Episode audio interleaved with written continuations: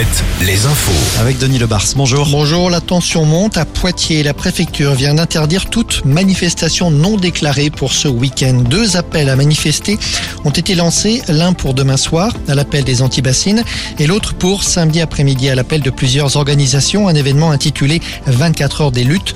La préfecture craint la présence de mouvements anarchistes et d'ultra-gauche. Des arrêtés d'interdiction ont donc été pris. Reste à savoir s'ils seront respectés. À Bordeaux, peut-être vous souvenez-vous de l'incendie de la porte monumentale de la mairie. C'était le 23 mars dernier. Plusieurs individus y avaient mis le feu. La porte a été retirée aujourd'hui. Elle sera examinée dans le détail. Et en attendant d'en savoir plus, une autre porte provisoire, celle-ci, sera installée dès demain. À Tours, quatre adolescents ont récemment été interpellés pour des dégradations commises l'an passé dans le métro de la ville. 350 banquettes ont été arrachées ou lacérées. Selon le quotidien La Nouvelle République, le préjudice s'élève à 190 000 euros. Précisons qu'une douzaine de jeunes au total auraient été impliqués, mais seulement quatre ont donc été identifiés. Ils seront convoqués devant le tribunal pour enfants en septembre.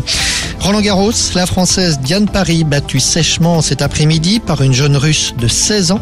Il reste deux Français en course. Ils disputeront leur match tout à l'heure. En foot, dernier entraînement aujourd'hui pour les clubs de Ligue 2. Et oui, dernière journée de championnat demain soir avec des matchs à enjeu pour Bordeaux notamment, qui n'a pas en- qui n'est pas encore sûr d'obtenir son ticket pour la montée, et mais aussi pour Laval, le stade Lavallois qui lui va jouer pour le maintien demain soir en Ligue 2. Voilà Julien pour les infos. Merci Denis, à tout à l'heure, 18h.